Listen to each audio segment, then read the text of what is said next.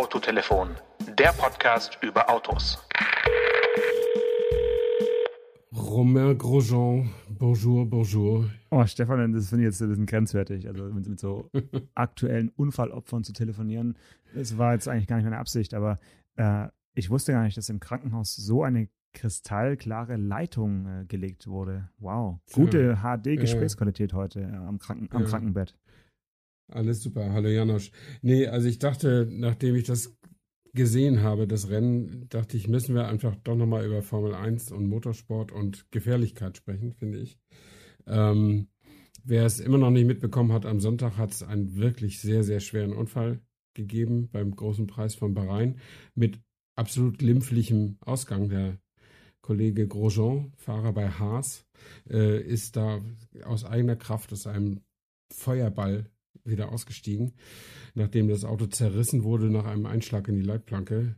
Also so was Dramatisches habe ich noch nie gesehen äh, vorher. Äh, oder keine Ahnung, das hat es wahrscheinlich früher gegeben, zu den guten alten, in Anführungsstrichen, guten alten Zeiten, wo, wo noch wirklich mehr äh, die Formel 1 auch mehr Opfer gekostet hat.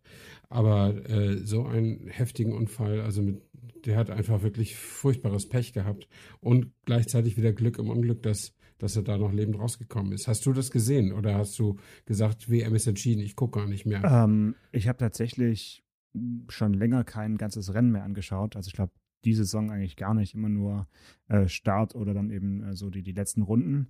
Ähm, hier hat mich jetzt tatsächlich äh, jemand aus dem Familienkreis darauf hingewiesen, sich das doch nochmal anzuschauen, weil man wirklich schon lange nicht mehr gesehen hat, wie es ein Formel 1 Boliden ja förmlich zerreißt. Äh, ich habe da nochmal ein bisschen mhm. nachgelesen. Also es war wohl so, oder es ist so, dass der, der Hinterwagen äh, mit äh, sechs Schrauben mit dem Vorderwagen verschraubt ist und äh, das Monocoque, wo der Fahrer drin sitzt, ähm, ja mehr oder weniger unversehrt geblieben ist. Also der, der, hinter, ja. der hintere Teil des Autos, der kann durchaus bei solchen Einschlägen einfach äh, ja, abgetrennt werden und es ist auch jetzt mhm. nicht die Tragödie an sich, aber es war natürlich die, dieser, dieser Feuerball, ja, äh, Wahnsinn. Also ähm, was ich jetzt also aufgeschnappt habe dazu, um so ein bisschen äh, Halbwissen zu verbreiten, das ist ja Sinn und Sache oder Sinn und Zweck des Podcasts, ähm, hat er wohl irgendwie 27 Sekunden ähm, quasi so mit dem Feuer verbracht und äh, man weiß ja landläufig, dass diese Anzüge 30 Sekunden äh, quasi feuerfest sind. Also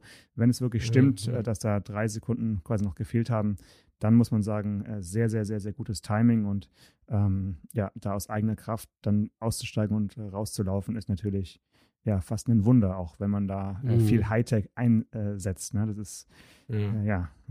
Krass. Also was, was, was mich wundert an seinem Ausstiegs, an seinem Ausstiegsmanöver ist, dass er, dass er bei dieser dramatischen, bei diesem dramatischen Verlauf, dass er so cool geblieben ist und da noch tatsächlich den Gurt aufgenestelt hat. Offensichtlich äh, hat ja auch sein linker Fuß noch irgendwo geklemmt, weil er ist ohne Schuh da rausgegangen. Ähm, und um ihn herum hätte es gebrannt. Und vorher ist er mit, die Meldungen sagen, über 200 km/h in diese Leitplanke eingeschlagen. Ich las von 53 G, ja, sowas die, um die Verzögerungskraft. Mhm. Ähm, das ist, da müssen wir vielleicht auch noch drüber reden. Ich frage mich, wie das überhaupt geht. Also, dass der menschliche Körper diese Verzögerung, weil da ist ja keine Knautsch, da ist ja nichts, was da die, die, die Wucht ab, groß abgebaut hätte. Ja. Ähm, dieses Monocoque ist sicher, das bricht nicht auseinander. Das hat man ja nun wirklich zum wiederholten Mal äh, am Sonntag gesehen. Ähm, aber der Mensch, der da total ohne Spiel in diese Gurte eingehängt ist, der muss ja diese Verzögerung auch irgendwie hinkriegen äh, oder aushalten können. Und dieses Hans-System, dieses äh, Extrasystem, was mit Drahtseilen den, den Helm am Chassis noch befestigt, hat sicher auch geholfen, dass da kein gigantisches Schleudertrauma oder Genickbruch oder so bei rauskommt. Aber trotzdem, dass, dass, dir, dass der Mensch so praktisch von jetzt auf gleich, also von 220 auf 0 kommt, dass der da noch aussteigen kann. Äh, das ist mir, das ist mir echt ein Rätsel. Ich meine, die, die Jungs sind gut trainiert, die sind, die sind hart, äh, harte Sportler, auch wenn die Motorsportgegner das immer nicht glauben wollen. Man muss schon sehr sportlich sein, um das zu machen. Ähm, und wahrscheinlich sind die eben auch anders als du und ich, äh, können die anders mit solchen extremen Situationen umgehen.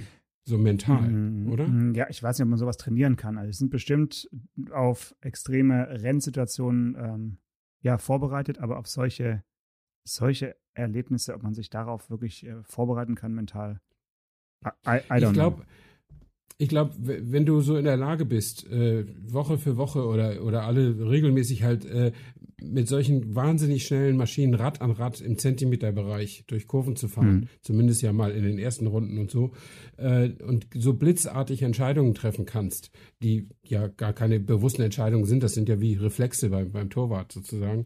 Ähm, ich glaube, das ist das Training. Also das, die trainieren bestimmt nicht extra, äh, wie man sich auf einen Unfall vorbereitet oder so. Aber ich glaube, diese, dieser Extremsport an sich äh, hilft denen, dass sie eben auch mit extremen Notfällen auch besser vielleicht zurechtkommen als, als normale Leute.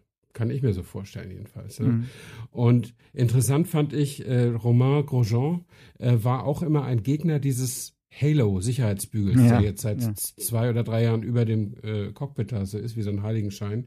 Äh, und wenn ohne den Halo würde es wahrscheinlich Monsieur Grosjean jetzt auch nicht mehr geben. Und das hat er auch eingeräumt und hat sich für diese Sicherheitsentwicklung auch nochmal bedankt. Und ich muss persönlich sagen, ähm, nach den ersten ich war auch anfangs skeptisch, weil die Autos, fand ich, sahen nicht mehr so gut aus, aber ich habe mich ganz schnell dran gewöhnt und finde, die sehen auch richtig nett aus mit diesen Dingern. Ja. Äh, vor allen Dingen, weil das Fernsehen jetzt auch manchmal so, wenn die in der Onboard-Kamera sind, also wenn die Kamera hinter dem Helm des Fahrers auf äh, der Sache aufzeichnet, die Einblendungen dann, dann, dann, ne? Dann blenden mhm. die irgendwelche technischen Daten mhm. und Fliehkraftwert und was weiß ich in diesen Halo ein.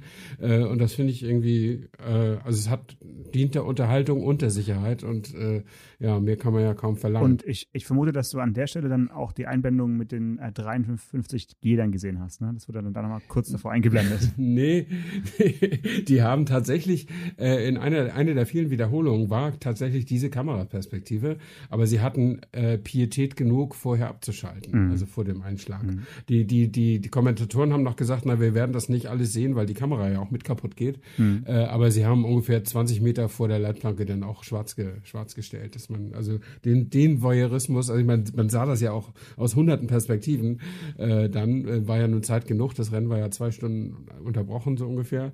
Ähm, und äh, aber da waren sie dann taktvoll genug, das, das auszublenden, was ich auch ganz, ganz gut fand. Ähm, und ich habe den Rest des Rennens dann auch gar nicht mehr gesehen. Also ich, ich hatte das Rennen auch genau wie du auch nicht mehr so ernst genommen, weil ja alles entschieden ist.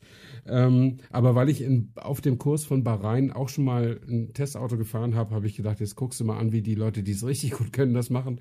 Ähm, und ich sehe auch immer ganz gern die Startphase, weil da eben so viel Action drin ist. Und ich wünsche mir natürlich nicht, dass, dass da jemand schwer verunglückt.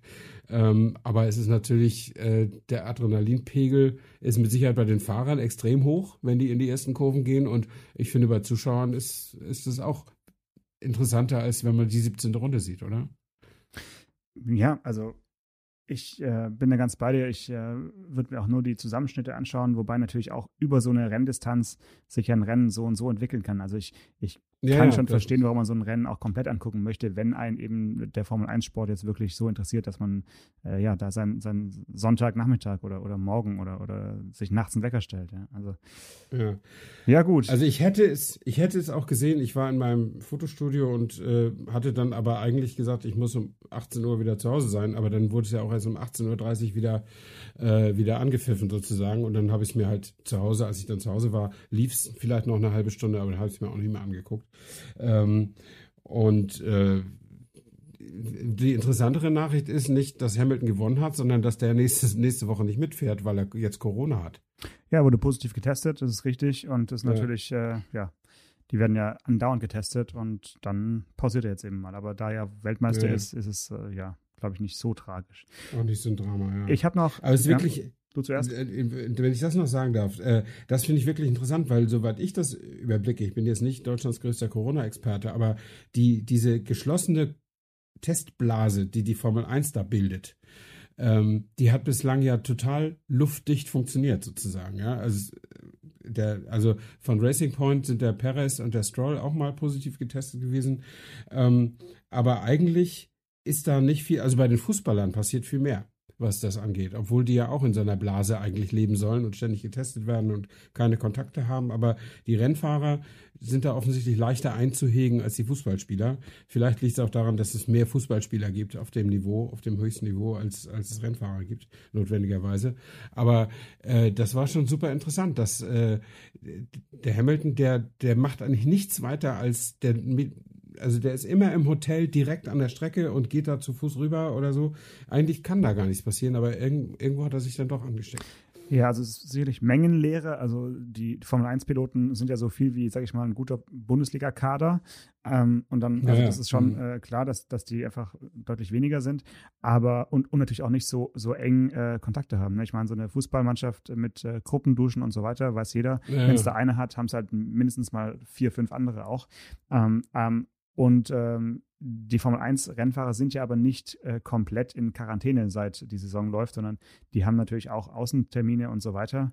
Ähm, ich glaube, dass, dass da einfach äh, das auch mal außerhalb dieses Zirkuses passieren kann. Also das ist mhm. äh, gut, aber wir, wir werden sehen. Ich habe noch, äh, um das Formel 1-Thema so ein bisschen noch abzurunden, noch ein, ein Zitat.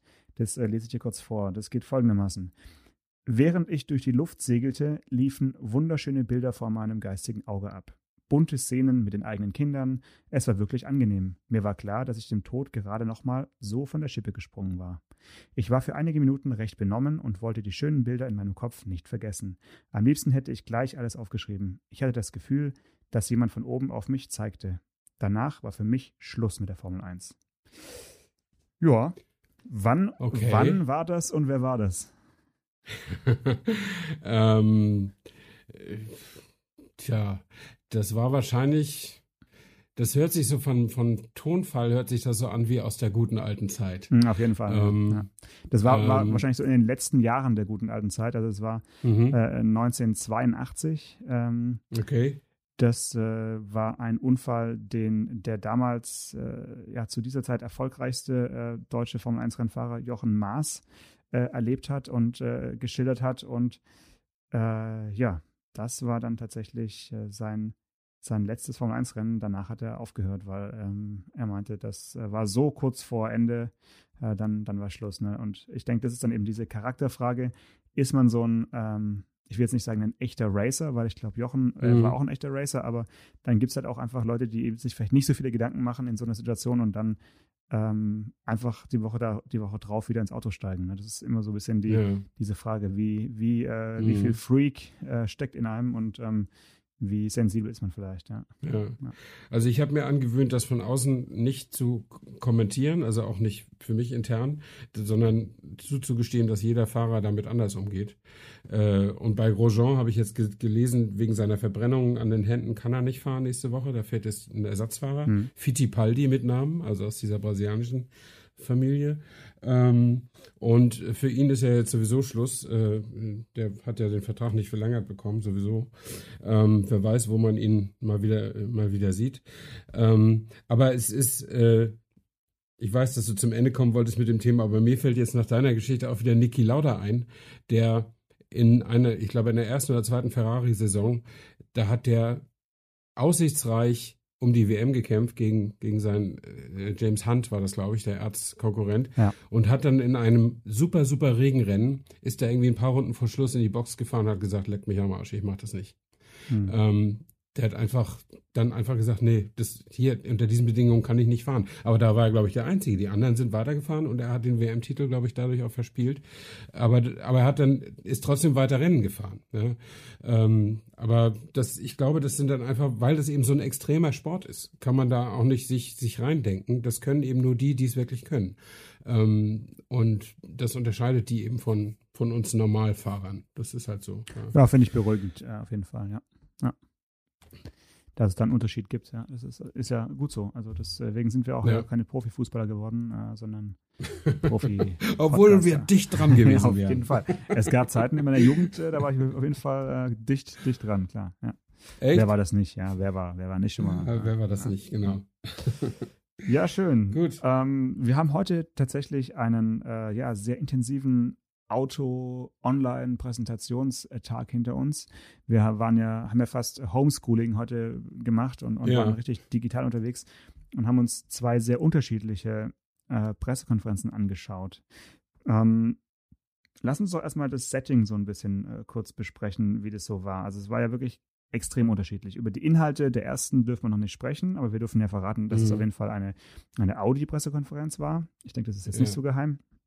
Ähm, das war ja eigentlich wie eine Fernsehsendung, kann man sagen, aufgebaut, ne? So mit ausge, ja, geskripteten ähm, Dialogen und äh, Einspielerchen und das war eigentlich wie so eine kurze Fernsehsendung. Oder wie hast du es erlebt? Ja, das ist ja, ähm, ich glaube, Tech Talk nennen die das Format ja, haben die jetzt auch nicht zum ersten Mal gemacht. Ähm, und äh, ich finde das auch eigentlich immer gar nicht so schlecht.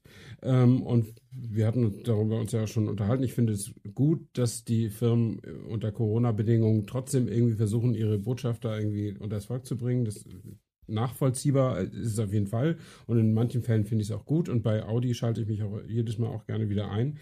Ähm, und äh, aber du hast völlig recht, es ist bei denen super professionell gemacht und äh, da hat Spontanität auch keinen Raum.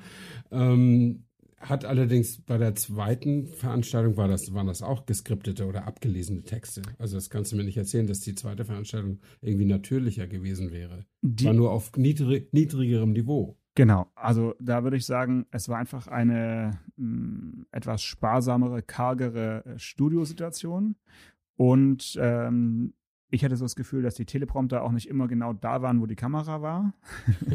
äh, aber das, das nur am Rande. Ähm, und ja, aber, aber trotzdem haben, also hatte ich das Gefühl, dass ich bei der zweiten Veranstaltung, äh, Veranstaltung ähm, irgendwie mehr Inhalt mir, äh, mir merken konnte oder mehr aufnehmen konnte. Also ich fand dieses Reduzierte äh, nicht so durchorchestrierte jetzt eigentlich ziemlich angenehm zum, zum Anschauen, muss ich sagen. Ja, das war so, das war so klassisches Pressebriefing wie so in unseren Anfangszeiten so, ne? Äh, einer sagt, äh, der Chef sagt, äh, wir sind jetzt da und einer seiner Untergebenen sagt dann, und so sehen die Produkte aus und das können die. Und dann werden Fragen entgegengenommen, beantwortet, da wird sich bedankt und äh, dann geht's weiter. Ähm, das, äh, das ist so der Klassiker. Also der, der Inszenierungsfaktor war gering, wobei man sagen muss, der was, was die da den, den äh, Produktmanager haben erzählen ja. lassen, der war ja dann in, auf einem Außentermin sozusagen. Also der war der, nicht im Studio, ja. sondern stand mit den Autos in so einem Lost Place oder so sah das aus. Ja. So ein bisschen so, so, so eine alte, so eine alte Güterbahnhofshalle oder irgendwas, ja, Industriehalle. Das war schon schön. Und da müssen wir unsere Hörer jetzt auch nicht auf die Folter spannen, da dürfen wir auch sagen, was es ist. Ja, also da ist, glaube ich, das Entscheidende, dass eine neue Marke den ja nicht ganz unanspruchsvollen deutschen Markt betritt. Äh, eine chinesische Marke und zwar jetzt nicht äh, für PKWs, sondern für das wirkliche sexy Thema des heutigen Podcasts, leichte Nutzfahrzeuge. Ja, das ist ja, sage ich mal, so ein, äh, so, so, ein drittes Standbein von mir. Ähm, dass ich auch äh, für die Fahrzeuge, die ich mit meinem ganz normalen Führerschein fahren darf, auch so ein bisschen ein Fable habe. Also Kastenwagen und äh, so mhm. weiter bis, bis zur Sprintergröße, also eben bis 3,5 Tonnen. Und ja, es gibt ab sofort einen, einen Namen, den man sich, finde ich, ganz gut mag, äh, merken kann. Also der klingt nicht so chinesisch, sondern der klingt relativ äh, europäisch, würde ich sagen. Äh, Maxus. Maxus, genau. Maxus. Also stell dich darauf ein, dass ihr künftig äh, vielleicht mal einen Maxus um die Ecke biegen seht.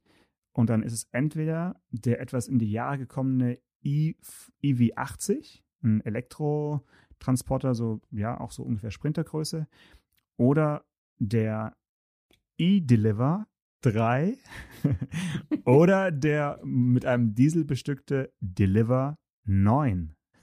Genau. Und ich finde den Namen, also Maxus finde ich jetzt, okay, das ist halt ein Name, äh, hätte ich ähm, als Automarke nicht auf Anhieb so erkannt, aber äh, dass die Lieferwagen Deliver heißen, das finde ich schon gut, ja. Ähm, so wie VW Liefer oder, oder Ford Liefer. Ist oder geil eigentlich, oder? Also äh, Deliver ist schon schlecht, ja. Deliver, ja. Ja, das, ähm, äh, was ich lustig fand, wo, was mir wirklich ein, ein Schmunzeln entlockt hat bei der Präsentation dieser Autos, äh, ist, dass immer vom modernen und äh, wahnsinnig außergewöhnlichem Design gesprochen wurde. Und diese Leute, die Autos sehen halt ganz normal aus, wie man sich so Kastenwagen vorstellt. Ja? Äh, das ist auch schwierig, da ein richtig tolles Design zu machen, weil man ja immer diesen Kastenraum da hinter der Fahrerkabine braucht. Ähm, aber diese Autos sehen ja also nach nichts Besonderem aus. Ich wüsste jetzt nicht, äh, worauf man dann nur noch achten sollte als potenzieller Käufer. Ich meine, ja, dass die Europaletten da reinpassen. Das ist ja auch so ein Stereotyp, wird immer gesagt bei diesen Autos, da passt auch eine Europalette quer rein. Zwischen die Rathäuser, da sind 1,22 Meter Platz und soweit ich weiß, ist so eine Europalette 1,20 oder 1,21 oder so. Ähm, und dann denke ich mir immer, ja, ja das wäre doch völlig irre, wenn komisch, die Europalette dann nicht. Würde, ja. also, wenn du einen Transporter ja, baust ja, und sagst, ja, mehr als 1,17 ging halt nicht, aber nicht. versuch doch einfach ein paar Amazon-Kisten da reinzustapeln oder so.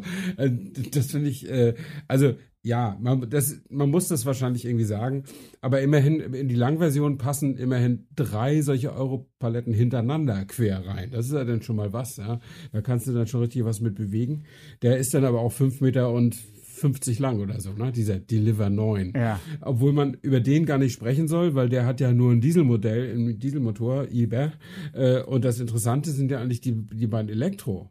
Äh, äh, Transporter. Das fand ich schon auch ganz interessant, weil man, weil man ja sagen muss, äh, das gibt ja genug also wenn ich hier unsere, unsere Postzusteller sehe, ja, die, die von Haus zu Haus fahren, immer 100 Meter, 50 Meter, dann 150 Meter und wieder stoppen, ausschalten und so weiter, das ist absolut prädestiniert für Elektromobilität, statt immer wieder mhm. eine Kupplung schleifen zu lassen und einen Dieselmotor äh, ackern zu lassen für ein paar hundert Meter.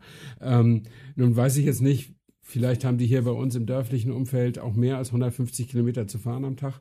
Aber in so einem wenn du, keine Ahnung, deine, deine Päckchen oder sowas zustellst, irgendwo in Prenzlauer Berg oder in Hamburg, irgendwo in, in, im Zentrum, dann kommst du wahrscheinlich mit so einer 8-Stunden-Schicht auch nicht auf 150 Kilometer, oder? Ja, das, ich weiß ja nicht, ob das ständige Stop and Go dann doch äh, irgendwie schon stark die, die Akkus beansprucht, aber äh, du hast vollkommen recht. Dieses Europaletten-Gebreise äh, verstehe ich auch nicht ganz, weil Natürlich, es gibt sicherlich die Anwendung, dass man in solche Autos Europaletten einlädt mit einem Gabelstapler, aber es gibt eben auch die Anwendung und die sehe ich häufiger als, als äh, Otto Normalverbraucher, dass, wie du schon gesagt hast, einfach die Pakete wahllos in, in den Laderaum geworfen werden und äh, in Windeseile wieder rausgeworfen werden. Äh, also da ist nichts mit Europaletten, da ist halt Hauptsache irgendwie Kubikmeter ohne Ende und ähm, ja, der, der braucht auch nicht extrem viel ähm, Gewicht, also was, was er laden kann, sondern das, das ist einfach für den, für den Verteilerverkehr in der Stadt genau das Richtige. Und worüber ich mich ein bisschen gewundert habe, ehrlich gesagt, ist, dass sie diesen IV oder EV80 jetzt auch noch irgendwie äh, auf den Markt bringen, weil der sieht wirklich aus, sage ich mal, wie der alte Ford Transit von vor zehn Jahren so ungefähr. Das ist so ein Copy-and-Paste-Design, finde ich ein bisschen. Und ähm, der, dass, dass, dass sie quasi nicht sagen, okay, wir warten jetzt auf den E-Deliver 9, der ja für nächstes Jahr auch mhm. angekündigt wurde, äh, ja. sondern dass man da jetzt noch so, so, ein altes Modell bringt, hat mich jetzt persönlich überrascht als irgendwie als neue Marke. Ähm, aber wir können ja mal schauen, wer von uns zuerst wirklich in der freien Wildbahn einen äh, Maxus, äh, Maxus sieht. Man muss sagen, sie haben äh, verraten, dass sie im nächsten Jahr mit 600 Einheiten äh, planen. Und 600 Einheiten in Deutschland verteilt, heißt eigentlich, wir werden nie einen wirklich sehen in freier Wildbahn, außer vielleicht ein nee. Pressefahrzeug, was nee. ich mal mir hole. Ja, ja. Man, also man, es gibt ja so eine Faustregel ab, ab 5000 äh, Stück pro Jahr, Neuzulassung pro Jahr, äh, sieht man, fängt man an, die Autos zu sehen, auch ohne drauf zu achten. Ähm, und wo die Schwelle ist, wenn man sie sieht, wenn man darauf achtet, weiß ich nicht, vielleicht ist sie bei 2000 Neuzulassungen im Jahr und Menschen, die sich beruflich mit Autos befassen, sehen vielleicht auch die selteneren Autos immer mal wieder. Aber 600 verteilt auch auf drei verschiedene Modelle äh, sind äh, schon eine homöopathische Stückzahl. Aber äh, es ist natürlich auch realistisch. Ich meine, es ist eine, es ist eine Marke aus China Äh, dann mit Elektroantrieb, ja, das finden manche interessant, aber die meisten kaufen mir dann doch irgendwie immer noch Diesel für solche Autos. Und die hat natürlich eine äh, ne, ne super etablierte Konkurrenz. Äh, Renault, VW, Ford, Opel, Citroën, Peugeot, keine Ahnung, alles, alles Mögliche, verkaufen sehr gut, Fiat verkaufen sehr gut äh, ihre Transporter. Ähm, und der, das fand ich auch ganz gut, was der Geschäftsführer da von Maxus gesagt hat. Äh, das ist ihnen schon bewusst, dass äh, die Kundschaft bei Transportern eine höhere oder eine hohe Loyalität hat. Also einmal Sprinter, immer Sprinter oder einmal VW-Bus, immer VW-Bus. Mhm. Und dann ist es natürlich schwierig, da mit so einem chinesischen Auto da, da reinzustoßen. Wahrscheinlich wird es letztlich über den Preis gehen. Ich fand die auch ganz attraktiv eingepreist, äh, muss ich sagen. Also sie hatten noch die, die die Nettopreise haben sie genannt äh, und sie hatten noch nicht die Förderung für Elektro rausgerechnet. Ne? Das, äh, genau, die, die 9000 kannst du noch abziehen. Genau. Ja, von dem also dann, kleinen zumindest. Dann war nämlich dieser, dieser EV80 war ohne Förderung bei 34.990, glaube ich. Ähm, das fand ich ja schon mal, wenn du da 9000 abziehst, dann geht das ja schon in die richtige Richtung. Äh, allerdings dieser Deliver 9 mit dem Dieselmotor, der kostet 29,9. Ne?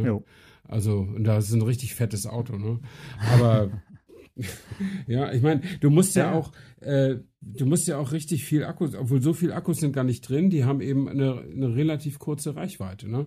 Also sie, sie sagen, ähm, dass sie äh, eine Altersreichweite eigentlich besser als bei Pkw oder so im, im Verhältnis zum WLTP äh, erwarten, weil sie eben nicht auf die Autobahn gehen. Also weil sie keine Überland- und, und Hochgeschwindigkeitsetappen genau, genau. da, da planen. Aber du sagst natürlich ganz richtig, äh, Stop and Go, also ein Auto, eine Masse erstmal zu beschleunigen, kostet ja auch viel Energie. Ähm, das ist ja der Grund, warum Mild-Hybrid-Systeme bei Benzinern und Diesel und so eingesetzt werden, um da ein bisschen mitzuschieben. Ähm, andererseits haben natürlich Elektromotoren ein, ein fettes Drehmoment gleich von Anfang an. Äh, und vielleicht geht das dann. Wobei, so fett war es nur auch wieder nicht, weil irgendwie unter 300 Newtonmeter liegen die alle. Ne? Jo, ja. ja. Ja, also wird spannend, so ein Ding mal zu bewegen. Also ich werde mich auf jeden Fall um ein äh, Testfahrzeug bemühen. Äh, auch weil man ja vom, vom Interieur hat man ja auch äh, eigentlich nur schöne äh, Beschreibungen gehört und äh, die Bilder, die man dazu gesehen hat, waren jetzt nicht so, äh, wie soll ich sagen, die haben jetzt nicht so viel verraten, wie jetzt die Materialien wirklich sind und, und so. Ne? Es ist einfach auch die Frage, wie fühlt sich so ein Auto an? Ich meine, das letzte Auto, mhm. was ich äh, berührt habe und bewegt habe, was so ein bisschen vielleicht vergleichbar war, äh, war der, der Borgward, äh, das, der, der ja in auch homöopathischen Stückzahlen ver verkauft ja, ja. oder zumindest angeboten wurde aus der äh, Firmenzentrale in Stuttgart. Und das sah alles auf den Fotos natürlich auch super edel aus mit irgendwie Rautensteppung und äh, alles, mhm. alles super toll. Aber es ist dann halt doch immer so dieses, dieses Look and Feel, wenn man sich reinsetzt und auch der Geruch irgendwie macht dann doch noch viel aus in so einem Auto, finde ich.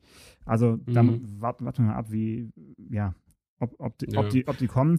Äh, ein Wort noch zum Geschäftsführer. Das ist natürlich äh, nicht so, dass der jetzt bei Null startet. Der, der war bisher und ist auch weiterhin der Geschäftsführer auch von Sangyong, äh, eine Marke, die auch jetzt nicht alle kennen, aber wahrscheinlich von unseren Hörern, von unseren Hörerinnen und Hörern dann doch ziemlich viele. Sangyong, also eine südkoreanische Marke, die kommen im Jahr zusammen auf, lasst mich kurz gucken, ungefähr 1700 Autos dieses Jahr. In Deutschland? Ja, in Deutschland. Ja. Das heißt. Ja, dann sind sie mit kleinen Stückzahlen ja gut vertraut. Ich wollte ja. gerade sagen, die kennen sich also wirklich aus mit überschaubaren Stückzahlen und äh, deswegen, ja, dazu jetzt noch 600 Maxusse unter das Volk zu bringen, äh, das sollten die schaffen. Das ist eigentlich wie eine weitere Baureihe, kann man sagen, dann für, ja, ja. Hm, für die, für die Geschäftsführung. Ich, ja, ich finde das übrigens immer wieder interessant, dass es äh, Marken, die jetzt nicht Bugatti oder Ferrari oder so äh, heißen, dass die das für lohnenswert halten, äh, für, was sagtest du, 1700 Stück, äh, überhaupt, also dass Sangyong aus Korea sich überhaupt die Mühe macht, den deutschen Markt zu bespielen mit 1700 Stück. Ähm, dass der Importeur sagt, das ist mein Geschäft, daraus kann ich, kann ich ein bisschen Gewinn ziehen, das ist eine andere Sache. Aber dass der Hersteller sagt, meine Güte, jetzt muss ich für 1700 potenzielle Kunden im Jahr Ersatzteile vorhalten, Garantien aussprechen, der ganze, den, den ganzen Stress äh, muss man sich machen. Den macht man sich ja viel lieber, wenn es 170.000 Kunden sind, als wenn es nur 1700 sind. Ja, aber dazu muss man sagen, äh, das Geheimnis liegt äh, im europäischen Binnenmarkt, weil äh, diese belgische, äh, das belgische Unternehmen, was als europäischer ja, Generalimporteur fungiert, die äh, Maxomotive, äh, die verkauft jedes Jahr in Europa über oder also um die 32.000 Autos. Äh, und dazu zählen eben äh, Hyundai, Suzuki, SsangYong, Maxus, Isuzu und MG, also die mittlerweile chinesische äh, Marke, ja, Marke MG. Und die alle zusammen ähm, in verschiedenen europäischen Märkten kommen eben auf 32.000 äh, Autos und das ist natürlich dann eine, eine, Zahl, die sich dann vielleicht doch lohnt, einfach so aus, auch aus Prestigegründen für die, mm. für die, für die, für die Marken und ja. auch für die. Aber das hat mich in dieser Zusammenstellung auch gewundert, dass der Name Hyundai da auftauchte.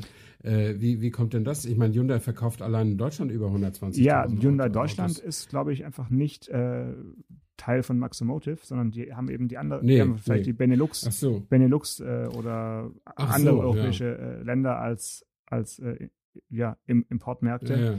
Ähm, da ist Deutschland natürlich nicht äh, enthalten, sonst äh, würde die Zahl nicht aufgehen, das stimmt.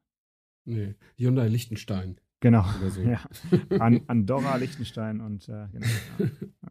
Ja. Aber ja. ich wollte dich noch beglückwünschen, dass du wirklich ähm, meiner Einladung gefolgt bist und diese doch etwas trocken klingende Einladung angenommen hast und dir die Maxus äh, ja, Präsentation angeschaut hast. Dass ich da nicht alleine drin war, fand ich äh, echt sehr, sehr angenehm.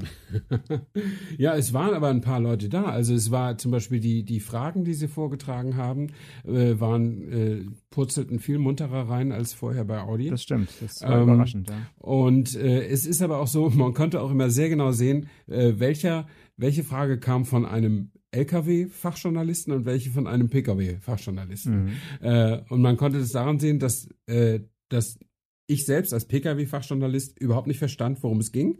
Das waren die Lkw-Fachfragen. Und vor allen Dingen bei den Lkw-Fachfragen wurden die Geschäftsführer und die Pressesprecher geduzt. Ähm, also was habt ihr, ja, was macht ja, ihr? Ja, und während die Pkw-Leute sagen, was machen sie, was machen sie? Weil, Entschuldigung, jetzt habe ich hier, äh, war ich zu erregt. Ähm, hier, da, weil die, äh, die kennen sich alle unter, ich meine, wir kennen die Leute auch alle untereinander und mit manchen ist man per Du und so weiter. Aber die, die, äh, diese Lkw-Branche äh, ist noch so ein bisschen rustikal radikaler und so ein bisschen geschlossener irgendwie, habe ich das Gefühl. Definitiv, ja. ja, ja. Gut, ähm, sehr schön. Was haben wir noch am Zettel? Wir haben noch äh, ein Thema, was ich letzte Woche schon angekündigt hatte oder vorletzte Woche für letzte Woche. Äh, ja, das müssen wir machen. Das müssen wir machen, ja. Äh, da gibt es gar nicht so viel zu erzählen, weil es handelt sich um einen Kurztest, der äh, nicht nur zwei, drei Stunden gedauert hat, wie es zurzeit ja auch oft angeboten wird, dass einem wirklich für zwei, drei Stunden ein äh, Testwagen vors Haus gestellt wird und dann wird wieder abgeholt. Ganz so stressig war es nicht. Äh, ich hatte insgesamt, ja, hm, kann man sagen, anderthalb, zwei Tage Zeit mit diesem äh, Fahrzeug, bin aber natürlich nicht zwei Tage lang damit gefahren, sondern nur ungefähr äh, einen äh, Nachmittag und eine Nachtfahrt habe ich gemacht. Es handelt sich um äh, den neuen Ford Puma ST. Ein Auto, mh, hm, würde ich sagen, auf den ersten Blick voller Widersprüche, weil natürlich der Puma so ein bisschen als äh, praktisches Auto ja positioniert wurde. Also es handelt sich so ein bisschen um ein äh, SUV, Crossover, äh, sehr kompakt. Ähm, und da hat jetzt Ford tatsächlich auch eine ST-Variante auf den Markt gebracht mit 200 PS und äh, also wirklich einer bockharten Federung. Alter Schwede, mhm. kann ich dir sagen. Das war wirklich für, ja. für, für Kind und Kegel eine neue Erfahrung, würde ich mal sagen. okay. Weißt du, was du aber als erstes zu dem Auto erzählen musst? Na, erzähl. Ich hoffe, ich erwische dich jetzt nicht auf dem kalten, auf dem, auf dem falschen Fuß. Den Preis. Äh, keine Ahnung. Äh, über Preise, oh. über, über, Preise mache ich mir äh, erst Gedanken, wenn ich den Artikel ähm, wirklich auch abdrucke, weil sich die Preise bis dahin nochmal ändern. Deswegen habe ich das noch offen gelassen. Ähm, den kann ich dir jetzt leider gar nicht spontan sagen. Den reichen wir nächste Woche nach. Ah, das machen wir sowieso nicht. Ich google ihn mal jetzt nebenbei, weil ich, ich, ich habe dich das deshalb gefragt, ja? äh, weil ähm, mich neulich jemand gefragt hat, äh, das sei ja alles ganz nett, was wir da immer über die Autos erzählen. Äh, allerdings äh, würde, würde er sich daran stören, dass wir nie die Preise erzählen, äh, wenn wir über konkrete Autos Wirklich? sprechen. Wirklich? Ja, mhm. oder zumindest zu selten. Das ist zumindest ihm so aufgefallen. Und da dachte ich, jetzt machen wir das beim nächsten konkreten Auto sofort. Mhm. Äh, und schon äh, haben wir wieder versagt hier. Ähm, ich finde es jetzt ich auch nicht so sagen, schnell. Ich kann es dir sagen. Ab 31.121 Euro. Ah, super. 31.121, also wahrscheinlich zu normalen Bedingungen 31,8 oder irgendwie sowas. Mm. Äh, mit, der, mit der normalen Mehrwertsteuer. Ja, Aber ist ja auch egal. 31.000, also in diesem 30.000 plus Bereich äh, bewegt sich das also schon ein bisschen über der normalen Zielgruppe, die so ein äh, Kompakt-SUV auch hat. Ähm, aber äh, wir hatten ja schon mal kurz über den Puma gesprochen. Ich fand das anfangs ein bisschen doof, dass sie äh, ein, ein, einen Modellnamen, den sie schon mal für ein Sportcoupé hatten, jetzt für ein SUV nehmen. Ähm, aber ich habe das Auto jetzt ein paar Mal im Straßenverkehr gesehen. ist ganz knuffig, gell? Ähm, und ich finde den, ja, ich finde den total mhm cool irgendwie. Ja. Also knackig. Die, die Front, also die Front was, ist super. Was cool. wir Älteren, was wir Älteren gerne als gut für junge Leute bezeichnen würden. Genau. Äh, ja. So sieht der aus. Gut für junge Und, Leute, die ähm, 30.000 Euro übrig haben. Genau. Ja, meine Güte. Das, äh, das wird ja alles äh, finanziert. Das, das geht, das geht dann. Entweder es geht oder es geht nicht. Aber ähm, aber in, und, und wir wissen ja auch beide, dass diese ST-Varianten von Ford eigentlich ganz gut sind. Also Fiesta ST, Focus ST und so, das, äh, die machen das ja die machen da schon einiges richtig, was so Handling und so angeht. Und du sagst jetzt brettharte Federung. Muss er wahrscheinlich haben, weil er so ein bisschen hochbeiniger ist, damit er nicht so wankt. Ähm, aber wie ist er denn so im Handling, wenn du alleine fährst, ohne Kind und Kegel? Ja, es, es ist halt, du sitzt ja ein bisschen höher, so, ne? Das ist, ja. haben ja so Crossover-SUVs an sich und das ist einfach gewinnungsbedürftig. Du hast halt äh, richtig, ja, fast schon Schalensitze in dem Auto und äh, du wirst also um, mhm. umschlungen von, von den Sitzen und ähm, ja, dann, dann ist er wirklich so straff abgestimmt, dass äh, er dich natürlich dazu animiert, jetzt auch irgendwie die, die 17 irgendwie Ideallinie anzu, anzusteuern und so. Das ist, ist schon wirklich mhm. so. Aber dann kommt halt irgendwo ein Dach und ein, ein Gullideckel und denkst jedes Mal, ja krass, ich, ich bin ja nicht auf der Rennstrecke, ich bin ja wirklich auf der normalen Straße und äh, die, der Schlag kommt einfach un, also nahezu ungefedert gefühlt, äh, kommt bei dir an. Mhm. Das muss man schon mögen. Ähm, und selbst in der normalen, äh, ja, in, in, im normalen Fahrmodus äh, ist der auch jetzt nicht gerade irgendwie leise. Also du, du hast dann so eine ST-Taste ähm, und kannst noch ein bisschen äh, mehr äh, Motorsound äh, zuschalten mit einer Klappe und auch über, eine, über einen Soundaktuator im Innenraum. Ähm, ja, also wer, wer Verbrennungsmotorengeräusche mag, der äh, kann damit auf jeden Fall mal ein bisschen Spaß haben, sagen wir mal so. Okay, ja. Ich fahre übrigens auch gerade ein lautes Auto. Äh, ich habe ein Testauto, Hyundai i10. Ein Liter Motor, 84 PS. Und N-Line? N-Line oder den normalen? Nee, nee, normal. Mhm. Normal. Und schick, gut, gut gehobene Ausstattung und so. Äh, hab natürlich jetzt den Preis auch nicht parat. Ähm, aber was mir auffällt ist, der will im, wenn du irgendwie 40 fährst oder 45 fährst im, in der Stadt, dann will der, fordert er schon den fünften Gang. Ja, klar. Ähm, oder wenn du 25 fährst, fordert er den vierten Gang. Also der ist auf, auf jeden Fall sehr elastisch, was das so angeht.